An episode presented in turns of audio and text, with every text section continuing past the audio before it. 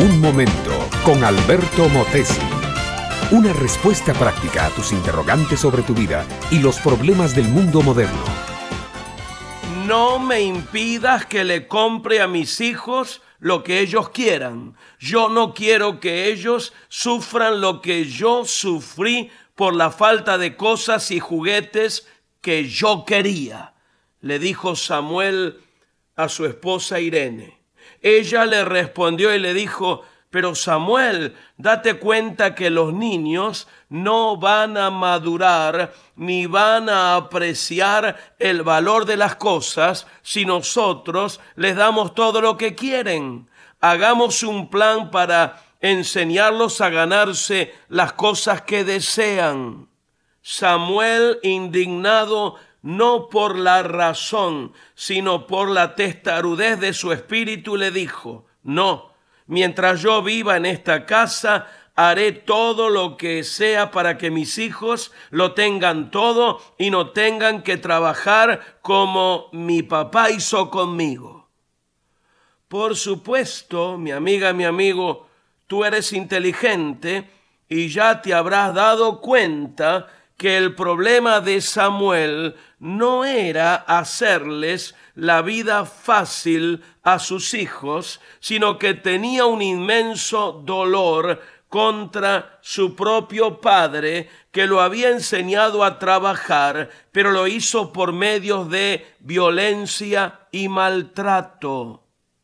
Es bueno que sepamos como padres que evitarles a los hijos situaciones difíciles no les ayuda en nada.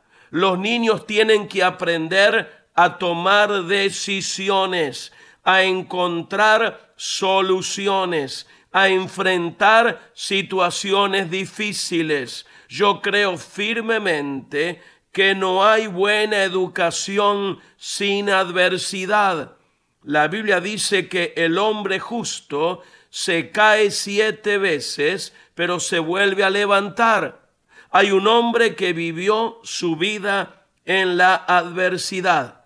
Hasta su muerte fue una adversidad. Y es irónico porque era hijo del rey más poderoso. Cuando nació no lo hizo en un palacio, sino en un pesebre. Nunca tuvo una almohada que pudiera llamar suya en vez de entrar a la ciudad en un caballo blanco, entró en un burro. En vez de ponerle una corona de oro, le pusieron una de espinas. En vez de sentarlo en un trono, lo clavaron en una cruz. Pero hubo algo que no pudo contra él. La muerte no lo pudo retener. Él la venció y se levantó y la tumba suya quedó vacía por siempre. Hoy está sentado al lado del trono de Dios y él mismo es Señor de señores y Rey de reyes. Su padre no le evitó la adversidad, lo hizo aprender la obediencia y al final triunfó como nadie nunca ha triunfado en la tierra. Mi amiga, mi amigo, yo te invito a que recibas a este triunfador que es Jesús como tu Señor y tu Salvador. Y cuando venga la adversidad, tendrás el poder para triunfar en medio de ella. Entonces tú serás un ejemplo que tu familia imitará siempre, porque en ti verá la imagen misma de Dios. Ah, y no te desanimes jamás por la adversidad. Aprovechate de ella como un trampolín hacia tu victoria.